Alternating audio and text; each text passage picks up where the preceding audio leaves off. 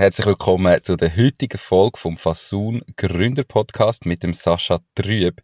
Heute zeigen wir dir Schritt für Schritt, wie du eine GmbH in der Schweiz gründest. Wenn du jetzt noch nicht weißt, welche Rechtsform das du überhaupt willst gründen, ob das eine AG, GmbH, Einzelfirma oder Kollektivgesellschaft soll sein, dann findest du in den Show Notes vom Podcast oder wenn du das auf YouTube schaust, unterhalb vom Video die Links zu den Folgen, wo dir den Unterschied, Vor- und Nachteil erklären.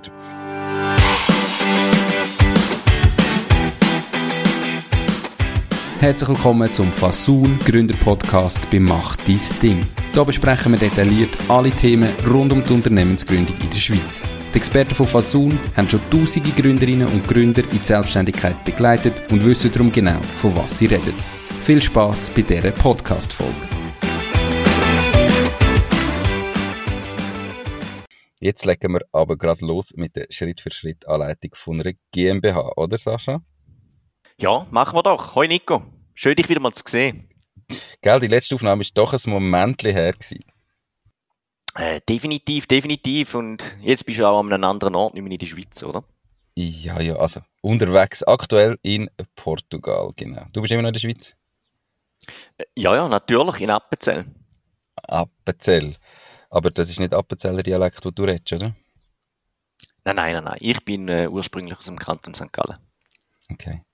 Gut, gleich ein bisschen Vorgespräch gehabt. Jetzt kommt aber Schritt für Schritt allein. hey, wie gründe ich eine GmbH? Was ist der allererste Schritt, den ich muss machen muss? Wenn ich jetzt schon weiss, ich will eine GmbH gründen, wie gehe ich vor? Gut, zuallererst, äh, sicher brauchst du eine Geschäftsidee. Also du musst mal wissen, was du machen willst, deine, was deine Dienstleistung soll sein, was deine Produkte sollen sein. Ähm, das ist sicher mal der erste Schritt, den du brauchst. Dann ähm, stellt sich halt auch immer die Frage, wenn du anfangen tust, mache ich es allein? Brauche ich noch Leute dazu? Habe ich Leute dazu? Also bin ich in einem Team? Ähm, soll das Team ähm, auch involviert werden als Inhaber oder soll es irgendwie einfach nur Angestellte sein? Ähm, ich sage jetzt mal, das ist mal Basis für alles. Ähm, dann gibt es sicher Leute, die dann mal anfangen, den Businessplan erstellen. Ähm, ich würde das aber eher ein bisschen in Klammern setzen weil Businessplan nicht unbedingt nötig ist, was aber sicher Sinn machen tut, ist, wenn man mal so eine Geschäftsidee hat und die entwickelt tut, dass man irgendwo ein bisschen in die Zukunft schaut, tut, wie sieht die Liquidität aus, wie viel Geld brauche ich überhaupt oder lohnt sich das ganze äh, Geschäftsmodell überhaupt denn für mich, wenn ich das wirklich auf selbstständiger Basis machen tue. Und ähm, klar, man, wenn man das mal hat, dann wird es so ein bisschen an den Dings angehen, dass man sagt, okay, welche Rechtsform wählen wir? Ähm, jetzt in dem Fall wäre es wirklich GmbH und dann müssen wir wirklich spezifisch schauen, was braucht es für die GmbH-Gründung. Denn wenn ich das habe, dann gehe ich sicher mal an Firmennamen und an Zweck. Das heißt, ich schaue einmal, was für einen Namen möchte ich für mein Produkt, für meine Dienstleistung? Ähm, ist irgendein Fantasienamen oder soll sie irgendwie vielleicht Domain im, im Namen enthalten? Ähm, wie soll der Zweck ausgestaltet sein? Vielleicht eher eng oder eher ein bisschen offen gestaltet? Das sind so ein bisschen die Sachen, wo man sich entsprechend dort entscheiden muss. Ähm, und wenn man das gemacht hat und dann vielleicht auch geprüft hat, oder ob der Firmenname frei ist, ähm, ob man kein Markenrecht verletzen tut, dass man den angeht, angeht und die Gründungsdokumente erstellen tut. Und wenn man das gemacht hat, kann man auch gleichzeitig kannst du auch zu einer Bank gehen und sagen, du brauchst ein Kapitaleinzahlungskonto. Das heißt, du tust dort ein Sperrkonto eröffnen, wo du dann für die GmbH die 20.000 Franken hinterlegen tust. Du kommst dann von der Bank eine IBAN-Nummer über, du zahlst die 20.000 Franken drauf ein und kommst dann eine Bestätigung von der Bank über, dass das Geld hinterlegt ist. Und das ist auch während der Gründung gesperrt, das Geld, also da kannst du nicht darauf zugreifen. Und zusammen mit den anderen Gründungsdokumenten machst du dann einen Termin beim Notar. Was sind das für Gründungsdokumente? Also das sind zum Beispiel, also es kommt halt immer darauf an, was du machen tust, aber grundsätzlich brauchst du eine Handelsregisteranmeldung, dann brauchst du eine KMU-Erklärung, Lex Friedrich-Erklärung, dann musst du die Unterschrift beglaubigen, die Statuten brauchst und eben die Bestätigung von der Bank. Mhm. Und wenn du jetzt nicht selber zum Notar gehst, ähm, sondern das halt auf einem anderen Weg machen tust, dann bräuchte dieselbe Person nur eine Vollmacht. Logischerweise von dir, damit eine andere Person für dich das äh, darf machen beim Notar wenn du die Dokumente hast, ähm, eben gehst du zum Notar, machst dort den Termin, ähm, der tut eigentlich alles beurkunden. Also der macht dann die öffentliche Urkunde zusammen mit den Statuten, macht einen Stempel drauf und schickt dann alles zusammen mit den Gründungsdokumenten ans Handelsregister. Und dort, je nach Kanton, muss dann, ich sage jetzt mal, zwei bis maximal irgendwo vier Wochen warten und dann ist die Gesellschaft eingetragen im Handelsregister. Somit eigentlich, dann ist deine GmbH gegründet. Mhm. Und wenn du das gemacht hast, theoretisch bist du fertig mit der Gründung. Was einfach sicher dann noch kommt, ist die Anmeldung bei der AHV. Du tust dann eigentlich dort wie Gesellschaft eröffnen ähm, und musst dich halt dann auch entscheiden, brauche ich eine Mehrwertsteuernummer oder nicht. Das heißt, werde ich mehrwertsteuerpflichtig, werde ich nicht mehrwertsteuerpflichtig, will ich mich vielleicht freiwillig der Mehrwertsteuer unterstellen? Oder sind dann so, so die Fragen, wo dann entsprechend ähm, die, dir stellen musst. Und gleichzeitig nach der Firmengründung, also nach der Eröffnung im Handelsregister, kannst du zur Bank gehen und aus dem Sperrkonto ein normales Geschäftskonto eröffnen. Und was du sicher auch überlegen musst, jetzt in den zwei bis vier Wochen, wo das Ganze beim Handelsregister ist, wie mache ich Buchhaltung? Wer macht Buchhaltung? Mache ich es alleine? Ähm, mit, mit Hilfe von einem Tool gebe ich es extern äh, an einer Fachperson, an einem Treuhänder weiter und musst da vielleicht auch Gedanken darüber machen, über allfällige Versicherungen. Ähm, was brauche ich? Ist irgendetwas obligatorisch?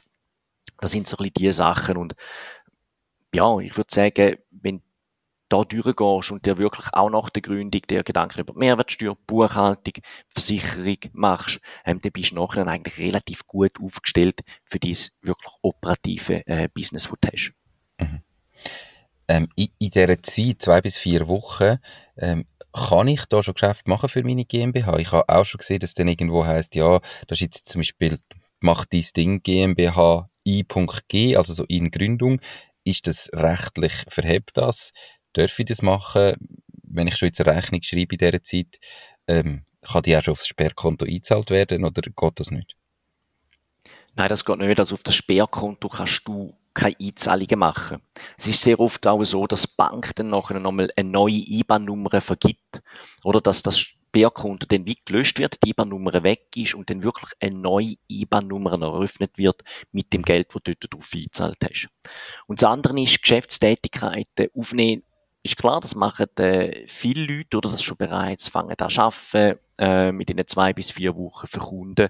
Man muss einfach wissen, dass wenn jetzt die Gründung gleich nicht stattfindet, das kann, das passiert immer wieder, ähm, dann haftet man einfach persönlich für den allfälligen Schaden, der dort entsteht, durch die Geschäftstätigkeit, wo noch keine äh, GmbH vorhanden ist. An, also wie kann das passieren, dass dann die Gründung nicht stattfindet? An was kann das überhaupt scheitern? Ähm, wir haben auch schon gehabt, dass sich in, in dieser Zeit äh, das Gründerteam verstritten hat. Ähm, das gesagt hat, nein, wir wollen jetzt gleich nicht miteinander eine Firma gründen, wir müssen das einzeln machen.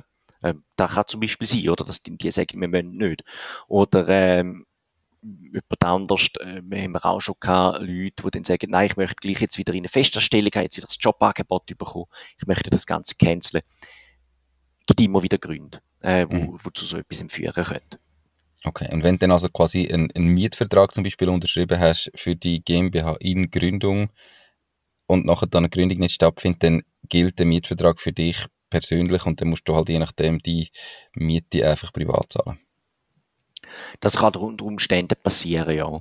Bei, bei Mietverträgen ist es aber sehr oft so, dass man sagt, hey, komm, wir, wir warten noch mit unterschreiben, bis GmbH wirklich dann im Handelsregister eingetragen ist.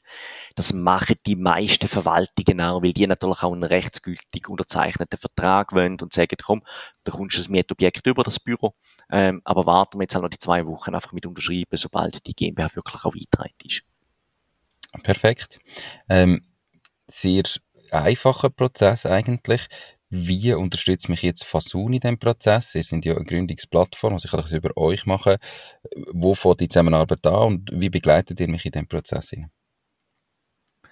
Grundsätzlich entscheidet das natürlich unser Kunde, wo wir dann einsteigen. Bei sehr vielen ist eine Beratung, wo es überhaupt mal darum geht, was für eine Rechtsform macht vielleicht für die Geschäftsidee Sinn macht die Geschäftsidee Sinn, ähm, wo man das wirklich miteinander anschauen tut. Und dann geht es natürlich weiter, wenn jemand sagt, mal, jetzt bin ich so weit, jetzt will ich die GmbH gründen, dass wir eigentlich die ganze Arbeit abnehmen. Also wir prüfen den Firmennamen, wir prüfen den Zweck, äh, wir schauen, dass das verhebt fürs Handelsregister. Wir stellen dann auch alle Gründungsdokumente.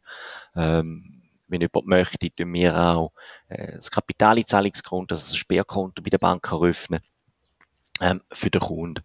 Und ähm, wir gehen dann nachher auch im Namen vom Kunden zu unserem Notar und machen dort die, die öffentliche Beurkundung. Das heißt, die Person muss wirklich nicht mehr aus dem Haus. Also man kann wirklich die wenn man so will, vom Sofa aus das Ganze machen ähm, und mhm. uns eigentlich die ganze Arbeit überlassen. Ein rundum sorglos Paket. Perfekt. Genau, also das ist natürlich die Idee davon richtig. Mhm.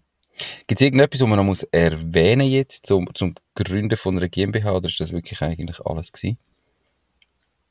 Grundsätzlich ist das alles gewesen. Ähm, sicher wichtig, bevor man einfach anfängt und das Gefühl hat, ähm, man will es selber machen, man kann das selber machen, ähm, sich immer bewusst sein, man braucht einen Notar.